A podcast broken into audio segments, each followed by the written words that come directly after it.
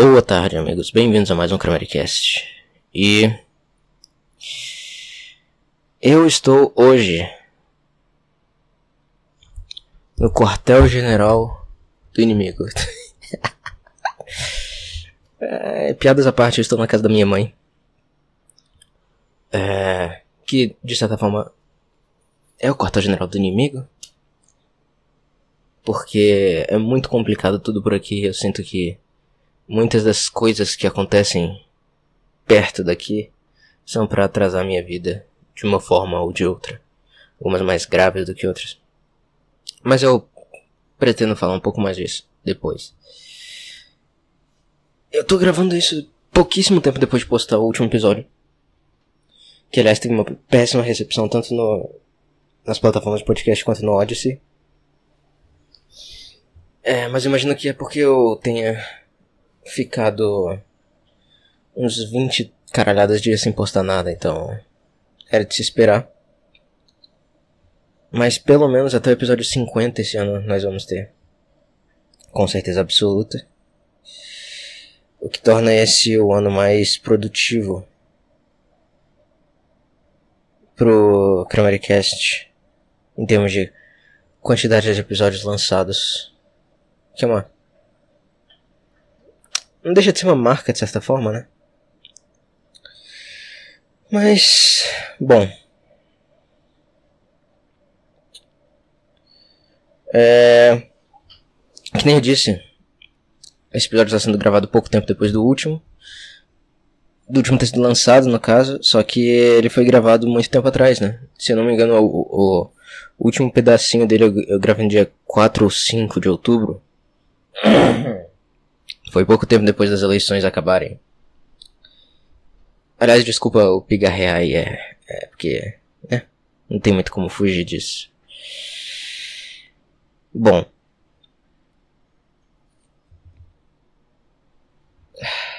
Então tem uns 10 dias quase, hoje é dia 14, tem quase 10 dias do último, da última vez que eu falei com o microfone. E foi o microfone do meu telemóvel da última vez. Aliás, não sei se vai dar pra ouvir, mas. O lugar em que eu tô é extremamente barulhento. Pra variar, perto de onde minha mãe mora, tem barulho, né? Nada de se surpreender. Barulho de fora, que é o que tá acontecendo aqui. Tem uma obra ali do lado. Vou ver o que eu faço pra diminuir esse barulho. Eu fechei a janela. É, eu não sei se isso vai ser suficiente. O problema é que vai ficar quente pra caralho aqui dentro, então. Deixa eu mexer nesse ar-condicionado. Pronto. Agora ele tá rodando aqui. Rodando não, né? Subindo aquela. Aquele pratinho de direcionar o vento. Subindo e descendo, subindo e descendo.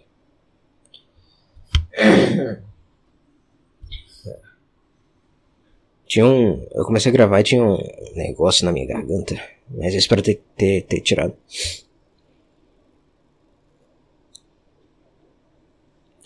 Eu tava ouvindo Dylan há muito tempo atrás. I Dreamed I Saw St. Augustine. Uma música de John Wesley Harding, que é um álbum de 67. Que também tem a música All Along the Watchtower, que é a música favorita do Kanye West, segundo uma entrevista recente dele. O Kanye tá, tá que tá esses tempos, né? Agora ele começou a, a falar dos judeus. Ai, ai.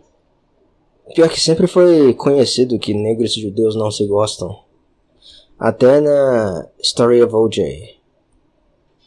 A música do, do Jay-Z tem uma leve diss aos judeus.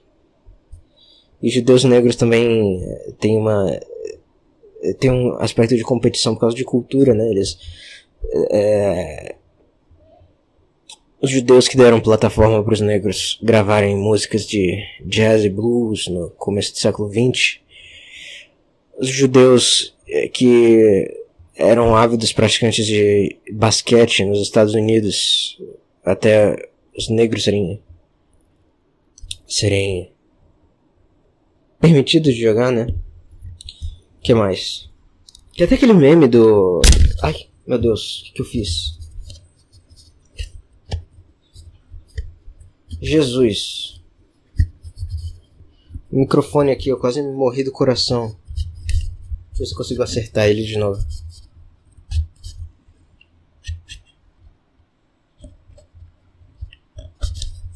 Caralho.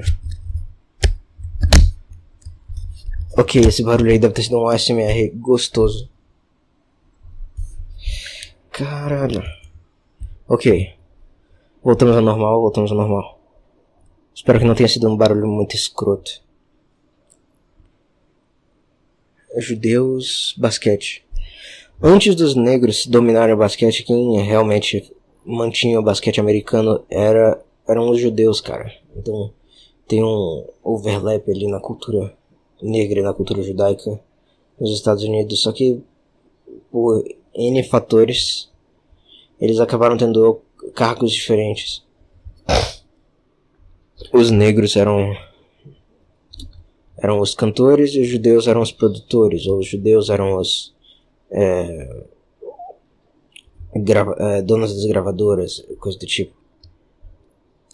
Então sempre teve essa, essa cultura, digamos assim, competitiva entre as duas, entre as duas etnias. E o Kanye tá revivendo isso, falando do, do, do Irã, do Irã, do, do é...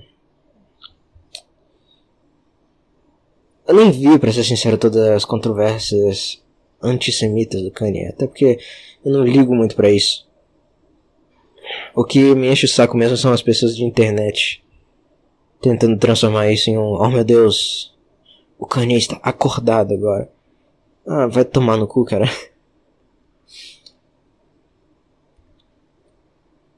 Eu nem acho mais que essas pessoas leram os protocolos do Sábio de Sião. Eu acho que eles só conhecem o nome. Que eles leram em algum canto. Eu acho que essa gente não lê. Não leu o livro, no caso.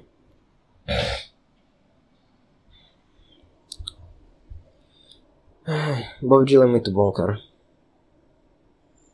Aos poucos eu vou voltar a ouvir como eu costumava fazê-lo. Mas ok, vou falar agora da minha viagem que eu.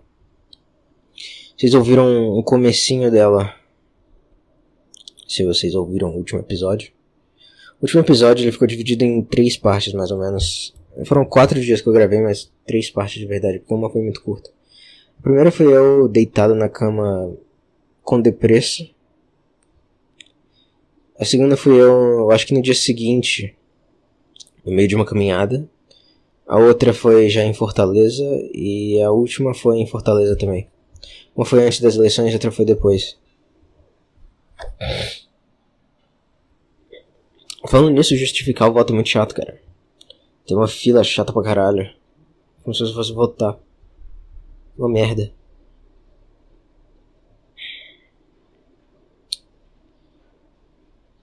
Enfim. Indo visitar meu pai, eu aprendi muitas coisas e descobri muitas coisas e resolvi muitas coisas da minha família.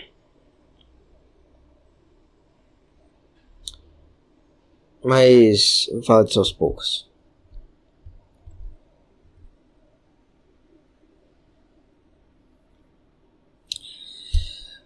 Teve um dia, meu pai tava, eu tenho uma, eu falei né que eu odeio receber presentes. Só que meu pai ele parece que ganhou alguma ação contra o governo e recebeu um certo dinheiro que ele disse que não era tanta coisa assim, mas ele tava me dando muitos presentes, cara. Ele é extremamente desconfortável. Ele. Ele me deu um par de, de sapatos e um, chinelo, e um par de chinelo.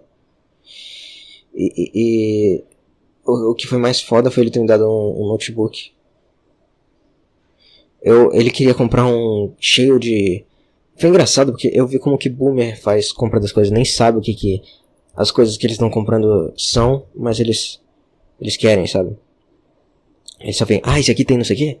Ah, então quero. O que que faz? É, é, esse tem processador não sei o quê? Ah, não, não, i5 é pouco. O meu é i5, tá? Isso aqui eu tava dizendo pra ele, pai, não precisa disso. Eu não uso tanta coisa que puxa processador. E, e se eu uso, eu, eu, eu priorizo o, o, desktop, porque ele. Desktop que eu comprei. Que ele. O processador de desktop é diferente, ele roda mais coisa e tal. Então, meu notebook ele precisa ser simples. Não importa muito o resto. Só que ele, ah não, porque não sei o que, não sei o que.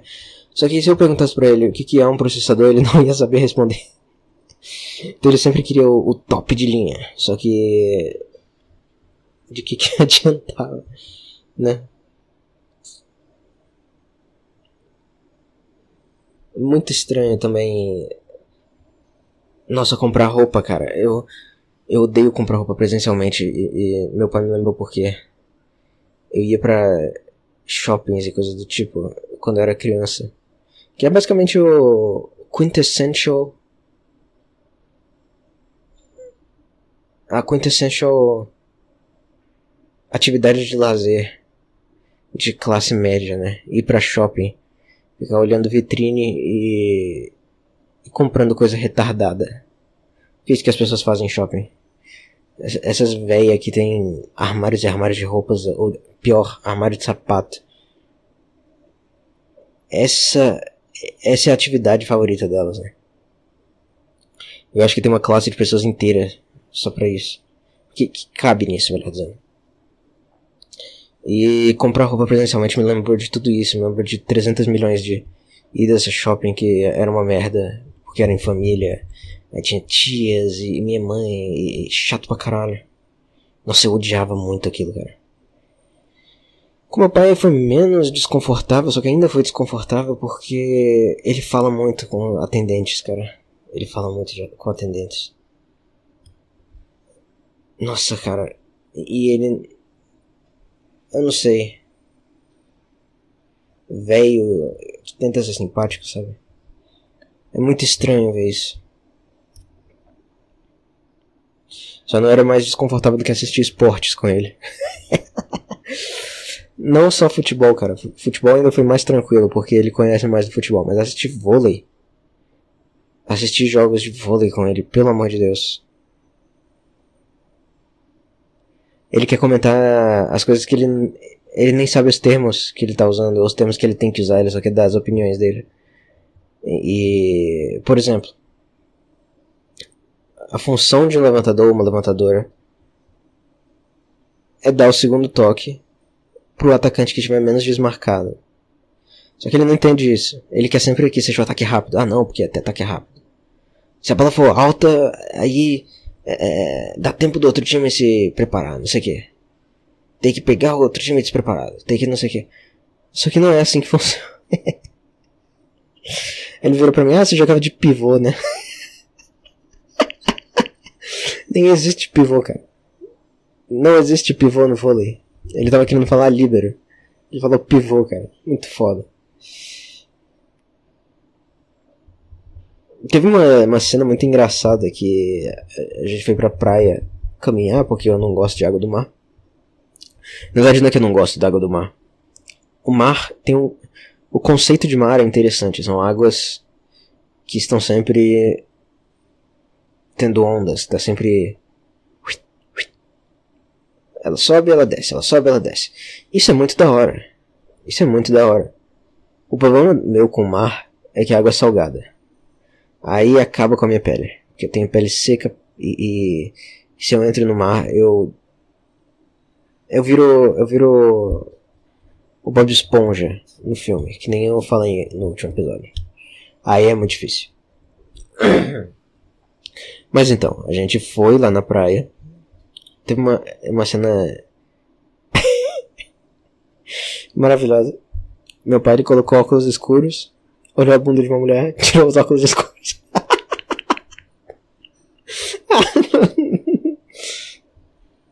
E ainda falou que era ridículo que ela só marava parte da coxa, não marava tudo. Ai, cara. Boomer é uma geração existente, né, cara? Definitivamente é uma geração existente. Só que assim, tem essa, essas dicotomias, né? Tem coisa muito boa e tem coisa, tipo, esse essa dos óculos escuros e depois tem coisa muito ruim. Tipo, a ida lá é pra comprar coisas ou assistir esportes.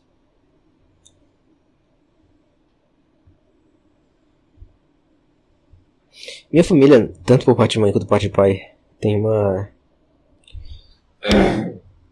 Eles querem ter uma espécie de ligação com o Nordeste, porque meu pai é maranhense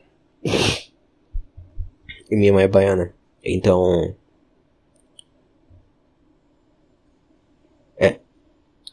Eles têm. Eles querem ter uma certa ligação com o Nordeste e tal. Minha mãe não faz o menor sentido. Porque ela veio pra Brasília quando ela era criança. mas Meu pai, ele saiu quando ele era. Já tinha uns 18 anos por aí. Então tem um pouco mais de sentido. Mas. Por, por algum motivo, as duas partes tentam. É, forçar certa conexão com o Nordeste. O problema é que eu não tenho essa conexão. Tem muita coisa interessante no Nordeste, tem, só que a cultura nordestina não me apetece. Eu sou. E que nem eu falei no episódio com a Capep. Eu não tenho uma. Eu não sou preso a uma cultura. Brasi Especialmente sendo uma cria de Brasília. Não faz o menor sentido você ser parte de uma tradição, porque aqui não tem tradição. Eu não sou. Eu não sou um elo de uma corrente. Então eu, meio que tenho que. Como sempre foi pra mim, foi eu criar minha própria. Meus próprios.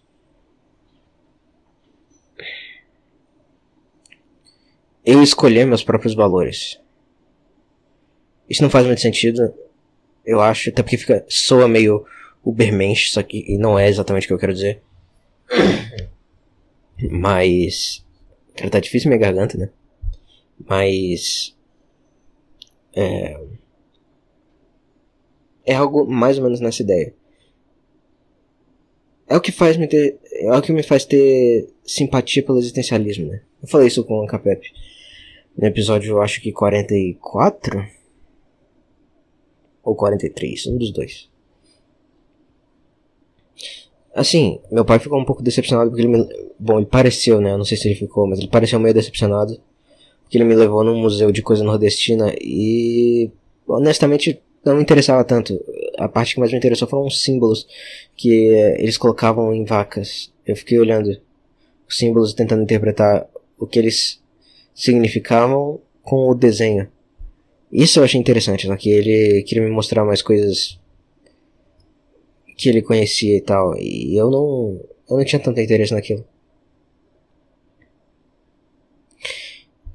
A vida inteira dele e da minha mãe, de certa forma, foram para proteger os filhos deles dessas coisas que, pelas quais eles passaram. Então.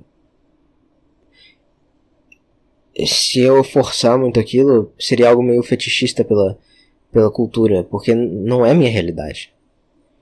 Não é minha realidade, nunca foi minha realidade.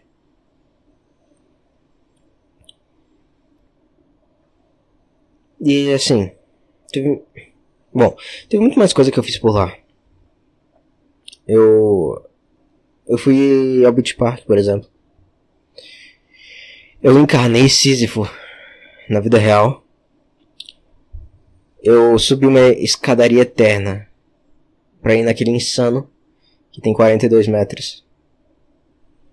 Eu me senti um, um cavaleiro de bronze subindo as 12 casas. que eram escadas infinitas, cara. 41 metros é muita coisa. Inclusive isso fez minha panturrilha doer no outro dia. E, e... Não, não porque eu subi uma vez, na verdade fui quatro vezes. Fui quatro vezes no Insano, eu disse pra ele que fui duas. Porque ele não ia atender a piada de Sísifo. É... Mas eu fui quatro. Cada uma dessas vezes foram 42 metros subindo de escada. Minha panturrilha doeu pra caralho. Eu tive até um resfriado curto, eu acho que foi de tanto estar na água. Tomei Benegripe, inclusive, pela primeira vez na minha vida. E eu achei o efeito razoável, foi decente. O efeito foi bom. O problema do Benegripe é que são dois comprimidos. Por que você tem que tomar dois comprimidos, cara? Eu não entendo isso. Faz um logo de uma vez. Por que, que não pode misturar? Eu devia ter pegado a bula pra, pra ver isso. Mas é um bom remédio ainda assim, é bem efetivo. Ele não dá barato, igual muito relaxante muscular pode dar, mas é eficiente. Aí outra coisa muito foda, muito foda mesmo, era a TV pirata do meu pai. Ele não tem net, vivo, essas coisas. Ele tem uma TV pirata lá qualquer que dá absolutamente acesso a tudo. Só que Claro, eu não quero assistir televisão, eu quero assistir esportes. E a melhor parte é que tem todos os canais de esporte, cara. E, e não só do Brasil, isso que é maravilhoso. Tinha umas paradas americanas e argentinas lá, cara. Isso é maravilhoso. Maravilhoso. Eu vi todos os jogos que eu queria ver, ver e podia lá, eu assisti na televisão. É, não foi em stream pirata. Bom, foi em stream pirata, mas não em stream pirata site. é, e, e, isso foi maravilhoso. Eu acompanhei boa parte do, do resto da. Ainda tem a final, né, que vai acontecer sábado amanhã. Porque hoje é dia 14 e a final vai ser amanhã. Mas boa parte da segunda fase eu assisti. Primeira fase também. Eu assisti por lá. Foi muito bom. Se eu quisesse, eh, lá nos negócios tinha até pornografia, cara. Se eu quisesse, eu podia me trancar no quarto e me acabar em vídeo de travestis todos os dias. e, e, aliás, quando eu vi que tinha pornografia, a primeira coisa que eu fiz foi checar o histórico de canais. Só por curiosidade. Mas ele não tinha visto nada. Então eu não peguei nada. Eu não peguei. É, não descobri nada, digamos assim. Mas TV pirata é um negócio muito da hora, cara. Eu pagaria 50 contos por mês pra, pra ter isso. Pra poder assistir esportes em alta qualidade. Sem problema nenhum. Em termos de coisas que eu assisti.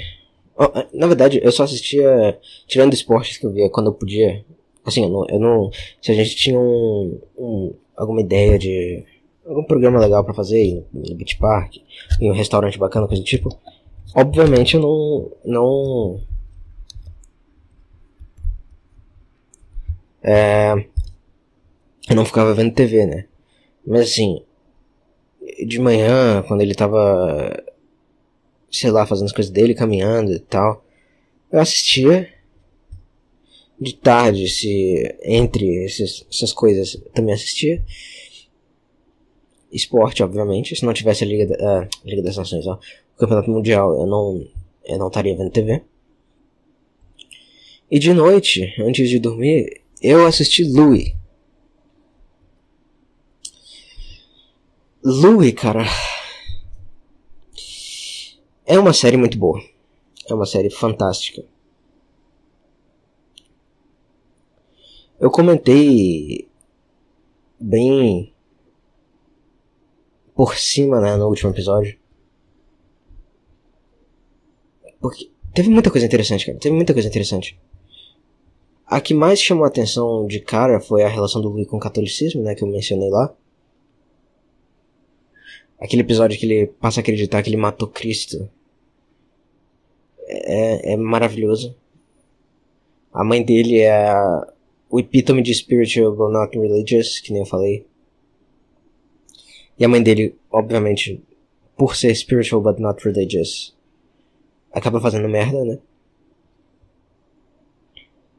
Que é colocar ele numa escola rigorosa pra caralho.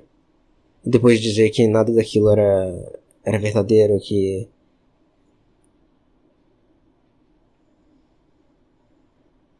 Ela não levava a sério. Ela colocou o filho no, um negócio de religião mais pela aparência do que pela. porque ela acreditava naquilo. Até porque ela não acreditava naquilo e ela mesma confessa pro, pro Louis. Então. Tem um episódio também da masturbação, que é um episódio sobre culpa cristã, no fundo.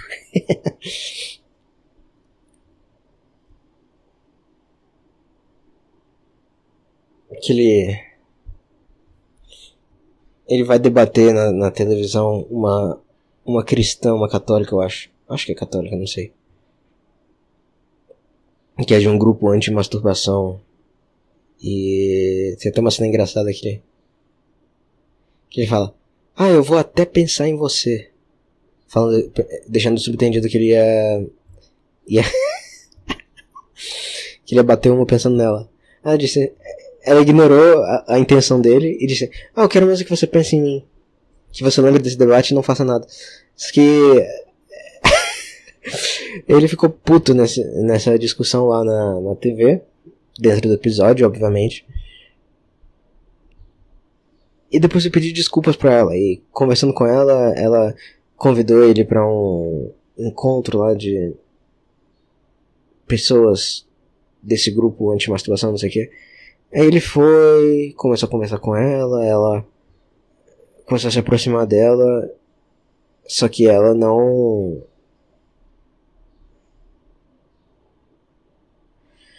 Ela não queria nada sexual com ele, porque ela é, ela é cristã, né? Só depois do casamento. E ele tá cagando pra isso. Só que ela vai descrevendo como que ela queria que a vida dos dois fosse. Assim, de uma maneira ingênua pra caralho, né? Porque isso não dá pra tirar. O Louis tá certo, inclusive. Tem muita gente que é assim. Extremamente ingênuo. Ela já, já vira meio que uma fantasia dela. Ah, porque nós vamos fazer isso. Ah, depois nós vamos fazer isso. Ela começa a descrever como seria a primeira vez deles. E não sei o que lá. E o Louis só fica olhando assim, atônito. Só que, obviamente, quem tá vendo percebe que é ele ficando com tesão nela. Então, o fim do episódio, depois dele criar toda essa simpatia pela, pela causa dela e por ela, é ele se masturbando pensando nela. Ou seja, é pura culpa cristã esse episódio. E uma coisa extremamente interessante é o quanto que o Louis lembra, ou pelo menos cria personagens que eu duvido que não tenham sido é, escritos pensando em alguém. É, de pessoas da infância e, e, adolescência dele de uma maneira extremamente detalhada.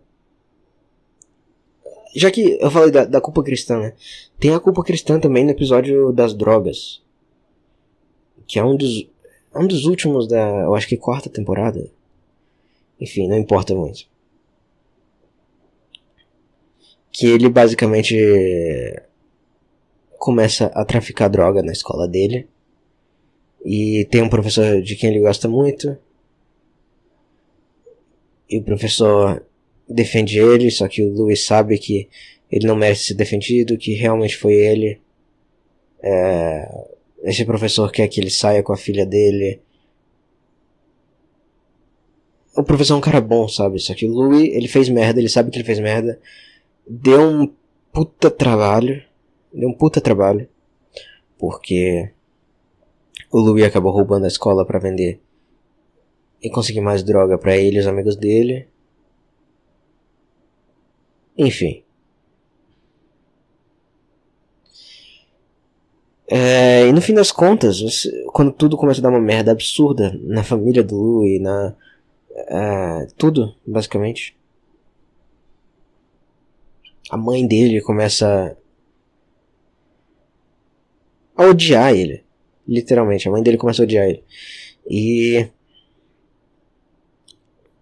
toda merda começa a acontecer. No fim das contas, o Louis, ele consegue se livrar. O diretor da escola descobre que foi o Louis, fala pro professor,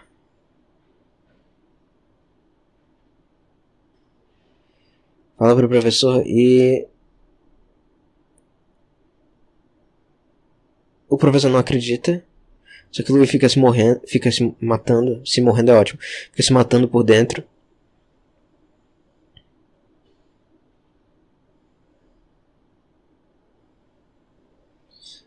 Até.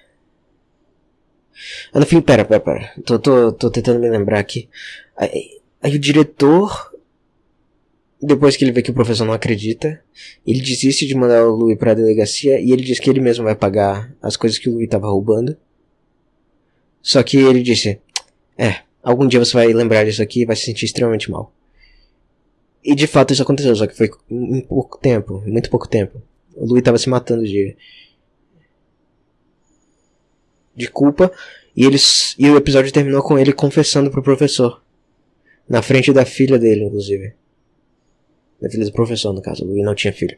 Ele era um adolescente. Impressionante, cara. A confissão do Louis foi necessária para ele ter. Foi um negócio meio Raskolnikov, sabe? Foi a confissão que realmente pesou para ele.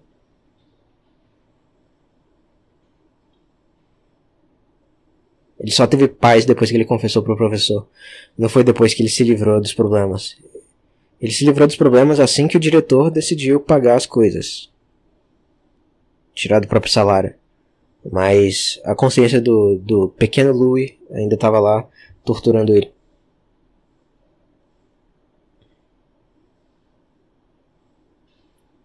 E teve uma outra personagem maravilhosa. Deixa eu ver se eu lembro o nome dela.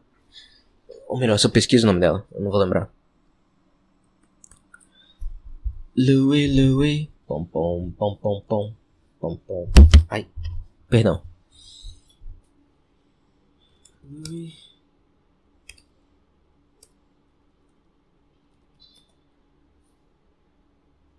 O nome do episódio que ela aparece é Daddy's Girlfriend.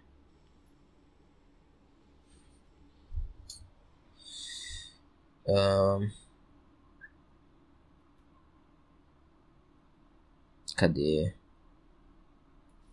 Pão, pão, pão. Pão, pão, pão, pão, pão. Pão, pão, pão, pão, pão. Pão, pão, pão, pão, pão. IMDB, temporada 3, acho que é 3. Exatamente. Daddy's Girlfriend, parte 1 e parte 2. Que ele conhece uma, uma mulher numa livraria chamada Liz, isso. A atriz se chama Parker Posey. Pom pom pom. Pom pom pom pom pom. Pom pom pom pom pom pom pom pom pom pom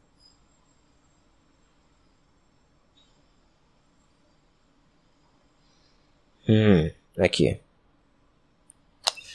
Esse episódio, cara, é uma viagem maluca. A premissa são é, é que as filhas do Louis dizem que ficam apontando que a, a ex-esposa que a mãe delas, né, tava já com o cara, já tava tudo meio que em ordem e tal, ele é um cara bacana. E enquanto isso o Louis tem muita. não tem ninguém. Até porque a, a, vida do Louis, vida sexual do Louis é basicamente só se masturbar e de vez em quando sair com alguma alguma mulher muito esquisita. que por algum motivo quer dar pra ele. Essa é a vida sexual do Louis, na série inteira. E. Só que ele eventualmente aparece. Ele tá numa livraria. E a mulher começa a falar com ele e tal. E, eles começam a se dar bem. Eles decidem sair. Eles. É.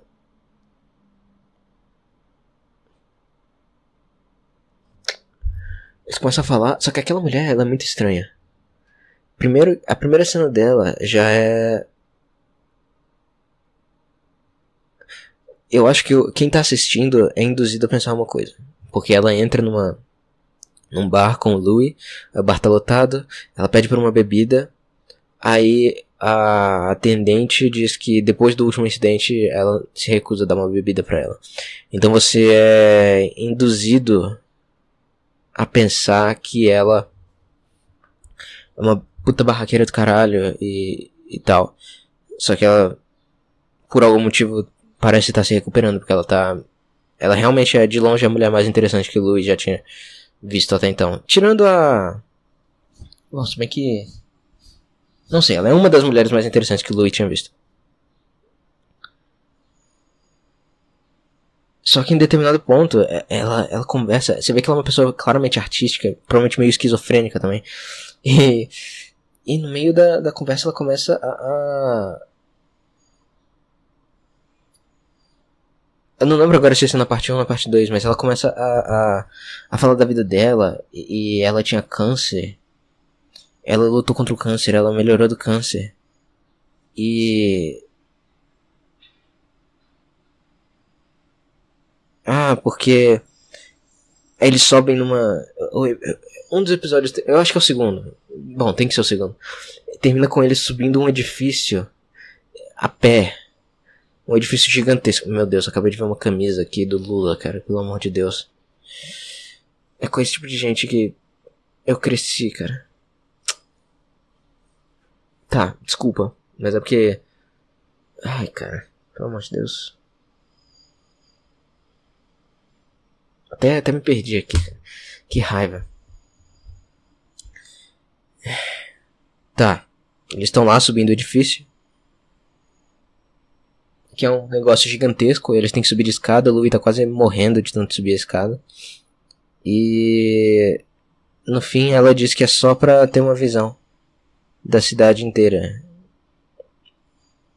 Só que não tem nada para proteger eles. Então eles estão num negócio alto pra caralho e ela tá sentada lá na borda. E o Louis fica tipo, não, não, sai daí. Não, vamos, vamos pra outro canto. Vamos só ficar olhando aqui. Vamos não sei o que, não sei o que.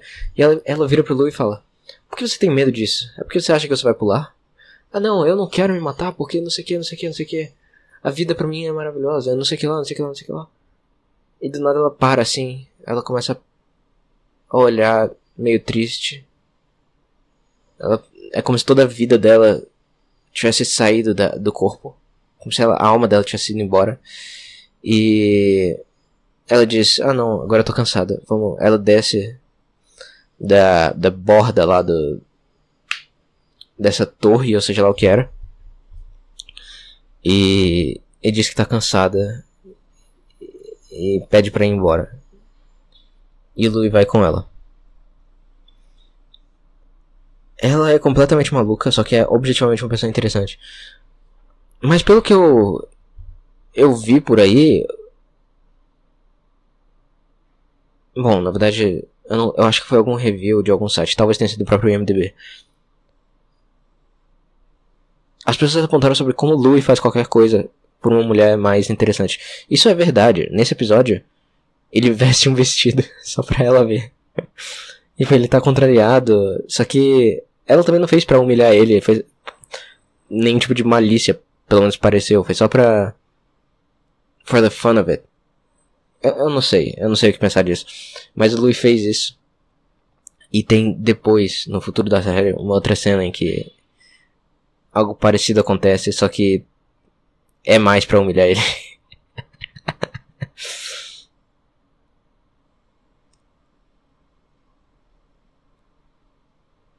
Esse episódio me lembrou muito de uma pessoa que eu conhecia quando eu tava mais ou menos na idade do Louis no episódio das drogas. Tinha uns 13, 14 anos. Que era uma pessoa claramente deprimida, mas muito interessante, para variar. Ela era deprimida. Ela tinha. Era uma menina. Chamava. Ela tinha até marcas de, de coisa no pulso dela. Que ela. Ela se cortava for real. Eram marcas grandes. Ela andava sempre com casaco por causa disso. E. Ela gostava de umas coisas tipo Nirvana. Aí eu, eu não. Não entrava muito nesse mérito. Mas era uma pessoa extremamente interessante de qualquer forma. E eu me pergunto o que acontece dessas pessoas. Eu não duvido nada que ela tenha morrido. Não duvido nada que ela tenha se matado. Mas é. Você vai vendo que na sua própria vida tem muita coisa estranha que aconteceu e às vezes você vai esquecendo porque. Ah, foi muito tempo atrás, ou. Ah, não sei. não tinha tempo de prestar atenção nisso. Não tinha por que prestar atenção nisso. Mas tem muita coisa estranha na vida, cara. E essa série era cheia de coisas estranhas, assim desse tipo.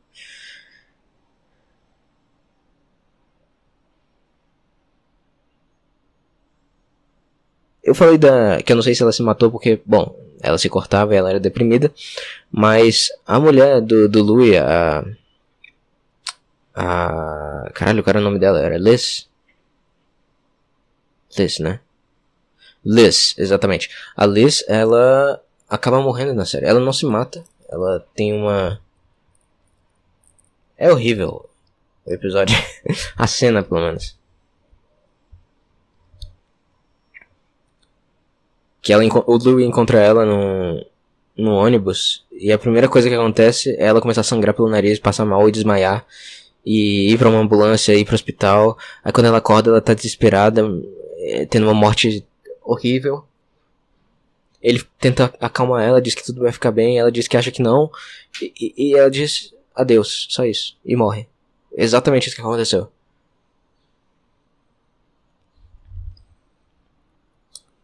E. Não sei, se, tem, e se foi assim com essa pessoa é, que, eu conheço, que eu conhecia? E pior que eu não lembrava, não pensava nessas pessoas assim muito tempo. E assistindo Louis, eu fui lembrando de muita gente do passado. Tem algo de interessante nisso. Talvez, talvez eu deva censurar o nome dela também. vou, vou anotar mais ou menos. Né? A timestamp aqui.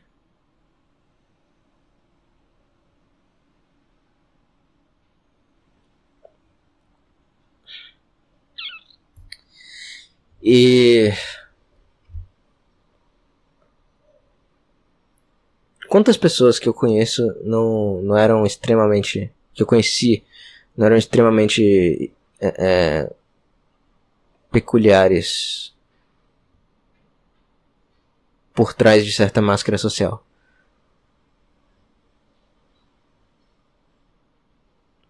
Tem, tem alguns exageros em Louis, mas que eles são bem verdadeiros. Tem uma mulher que é mãe de algum colega das filhas do Louis.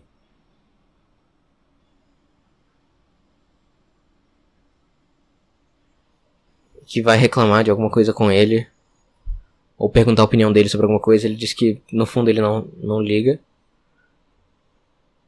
E ela é completamente stone-faced, ela é completamente sem emoção nenhuma.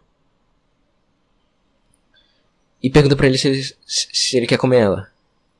Ela diz: É sem emoção, eu só estou com vontade de, de praticar sexo. E. Não tenho ninguém para. É, e você parece também querer. Alguma coisa do tipo.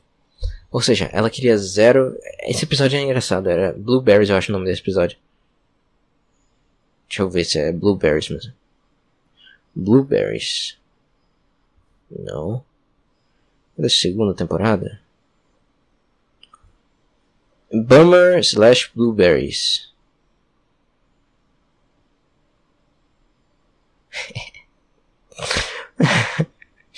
Esse episódio tem outra parada engraçada. É, é, mas sim. Ele encontra lá. Essa mulher pergunta isso pra ele e ele diz que. Ok, pode ser. Ele chega na casa dela, ela é completamente robótica. Realmente, literalmente só quer usar ele para transar. E ele aceita, obviamente. E. Só que quando eles estão transando, ela começa a chamar ele de Daddy. E começa a pedir pra ele bater na bunda dela. E ele tá todo desconfortável fazendo isso. Ele, tipo, ele dá uns tapas sem, sem vontade né, na bunda dela. E. e, ele, e ela começa. Oh, Daddy, I've been a bad girl. Ah, eu sou uma menina má. Eu sou uma menina. Eu sou. Eu sei o que. Aí quando, quando ele vê, ela tá chorando aos prantos, assim. Desculpa. Eu não queria ter feito isso. I'm sorry, daddy. Não sei o que, não sei o que. Ou seja, ele tocou num. Ele meteu o dedo num trauma absurdo dela. Porque ela pediu. E, e, e a cena depois foi, foi ela agindo como se nada tivesse acontecido. Tipo, prendendo tudo. E, igual o Bill Burr fala no Paper Tiger, bottling up todos os sentimentos e colocando numa shelf of anger. Só que no caso era uma, dela era uma shelf of indifference. Ela agindo como se nada tivesse acontecido. E, e enfim. E assim.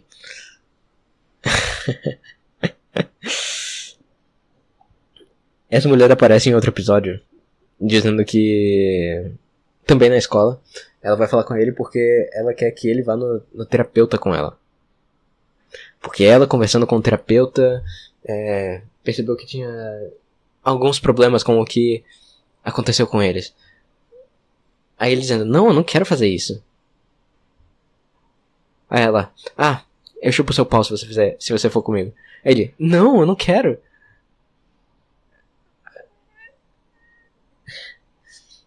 Tipo, Aí depois, por algum motivo, eles vão comprar móveis juntos porque ela pressionou ele, deixou ele constrangido. Queria, tinha que fazer alguma coisa. E ele nem queria receber um boquete dela, só que ele aceita. Ele não recebe, tá? Ele diz que, ok, eu vou com você comprar roupas, se ou comprar móveis, se você fizer um boquete em mim. Só porque ela insistiu, porque ela não queria que ele fizesse um favor de graça para ela. Esse é o nível de paranoia da mulher. Ela não consegue aceitar que ninguém faça nada por ela. De graça, pelo menos. Ela sempre tem que estar tá pagando e sempre é com alguma coisa sexual. E ela começa a chorar dentro da IKEA. E, e, e, depois de uma briga, uma briga entre aspas deles, que ela pergunta: "Ah, o que, que você acha desse tapete aí?" Ele: "Ah, sei lá, é um tapete." Aí ela começa: "Nossa, você podia pelo menos dar um feedback bom, né? Essas coisas aí. Ele diz: O que, que, você, que, que você quer que eu fale? É um tapete. Um tapete serve para isso. Um tapete é um negócio que as pessoas nem prestam atenção quando elas entram. Um tapete, não sei que lá, não sei que lá, não sei que lá. Aí ele dá uma resposta long-winded, né? Uma resposta elaborada sobre o tapete, sobre por que o tapete não importa. Aí ela começa a chorar por causa disso. No meio da IKEA. Aí tá lá ela deitada numa cama chorando.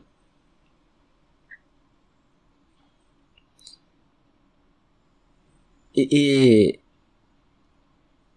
essa caricatura dela, eu nem me lembro qual, por que comecei a contar essa história, mas essa caricatura. Sei lá, esse episódio é do que? 2011? 2012 por aí? Deixa eu ver aqui. É, o do Daddy é de 2011. É tão absurdamente real. é, o Lube já conseguiu observar isso em 2011. Então, sei lá, existia desde começo do século XXI, não sei. Esse tipo de gente, talvez até antes.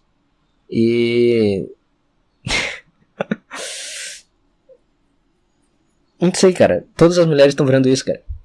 Tudo agora tem que ser sexo e ter que trocar por sexo e. Ah, se você fizer isso, deixa você ver meus peitos. Alguma coisa do tipo. Cara. Está cada vez mais comum, sabe? Louis Lu elaborou isso de uma maneira muito interessante, muito engraçada.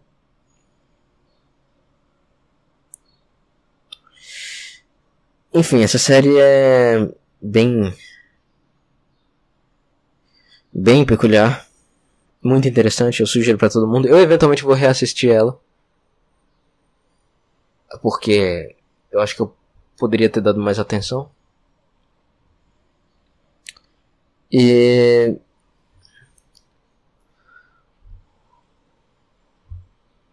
ela me fez pensar em muita coisa, né? Eu falei que eu lembrei de muita coisa, é, considerei muita coisa e tal. Isso tudo vale a pena. Mas o, o, mais da hora dessa viagem foi que eu senti que eu finalizei um arco da minha vida. Não que eu vá parar de falar com meu pai ou coisa do tipo. Mas eu sinto que as coisas entre mim e ele estão bem. É, eu não tenho. Não tenho mais nenhum ressentimento mútuo ali e isso é maravilhoso. O problema agora vai ser corrigir essas coisas com a minha mãe. Isso vai ser mais difícil. Isso vai ser bem mais difícil.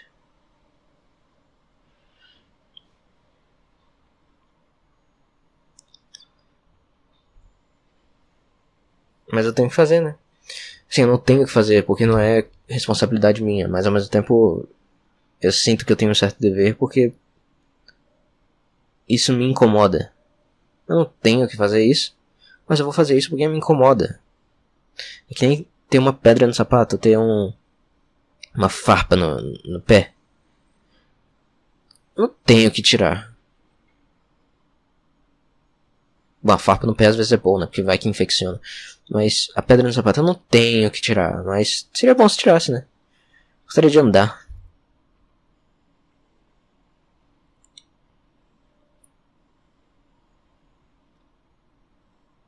Descobri muita coisa sobre o casamento dos meus pais que eu não sabia. Sobre a obsessão política da minha mãe, que sempre existiu.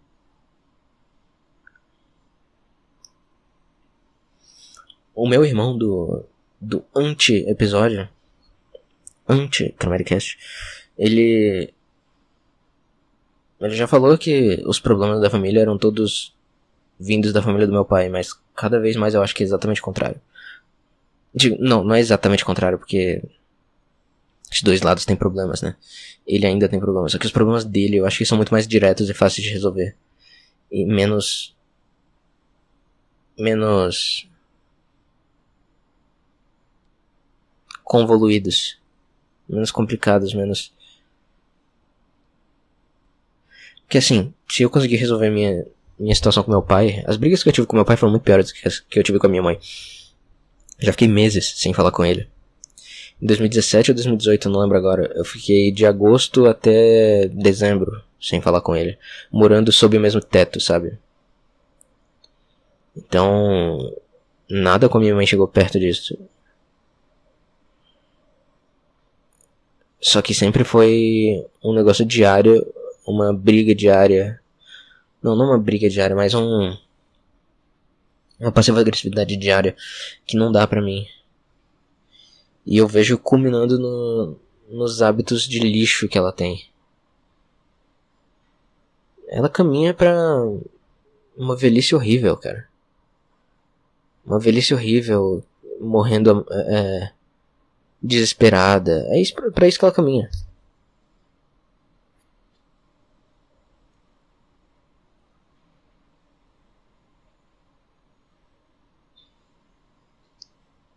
Eu não sei se eu vou conseguir parar isso, se eu vou conseguir impedir isso, mas eu quero pelo menos poder dizer minha parte eu fiz e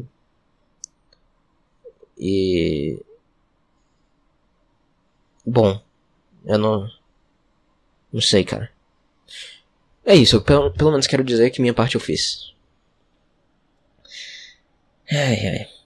Mas enfim, voltei para Brasília domingo, que foi dia. Deixa eu checar aqui. Domingo foi dia 9. Hoje é dia 14, então tem 5 dias aí que eu estou adiando de gravar isso aqui. Inclusive o caminho de volta foi uma merda, cara. Quem tava do meu lado era uma véia muito velha. Não no sentido de ser velha, de ser idosa, de, ser, de ter 130 anos. Não, não é nesse sentido. É, é, é na maneira de agir, ela era muito velha. Ela não parava quieta em momento nenhum. Ligava ar-condicionado, aí fechava ar-condicionado. Aí invadia meu espaço pra caralho. Virava assim. Ah não, é, não sei o que.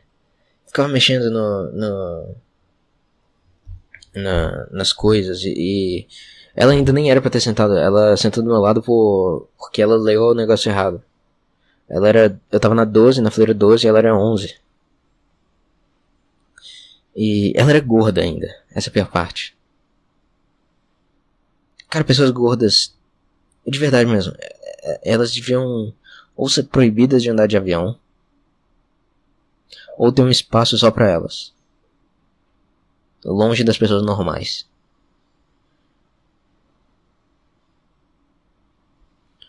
Ah, mas é um casal de um gordo com uma mulher normal, ou de um, uma gorda com um cara normal. Então, pelo menos, obriga essas pessoas a ficarem na janela, porque aí quem tá sendo espremido não sou eu. Fica um no meio e um na janela. Não, não coloca a responsabilidade de ser espremido para um terceiro que tem nada a ver com isso. Beleza? Ai, ela usava máscara ainda, cara. Ai, meu Deus, é o combo de, de merda, cara. O combo de merda. Pelo menos a, a, viagem não foi tão exaustiva no geral. Pelo menos isso, né?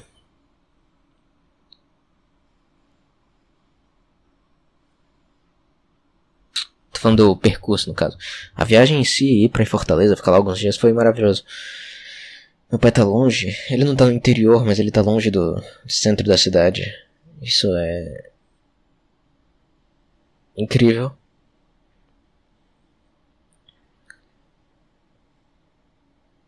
E eu fiz muita coisa por lá, né?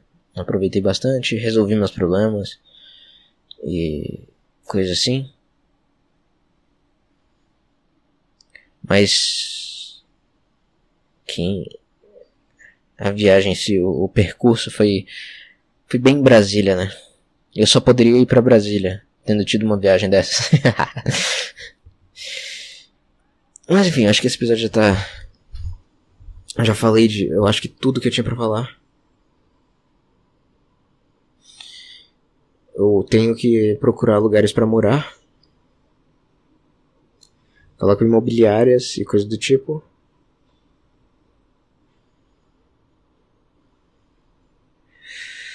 Eu acho que eu já encontrei um lugar bom, mas eu ainda vou falar com outros. Eu vou tentar ir para outros lugares antes, visitar um pouquinho, mas acho que eu já encontrei meu lugar para ficar pelo menos um ano. E Bom, no próximo episódio eu aviso a conclusão dessa história. Porque é isso, tenho coisas a fazer. Tenho a fazer e resolver coisa da UNB, acredita? Tem coisa da UNB para resolver. Meu diploma não, não tô conseguindo acessar ele. E é isso. Até o próximo.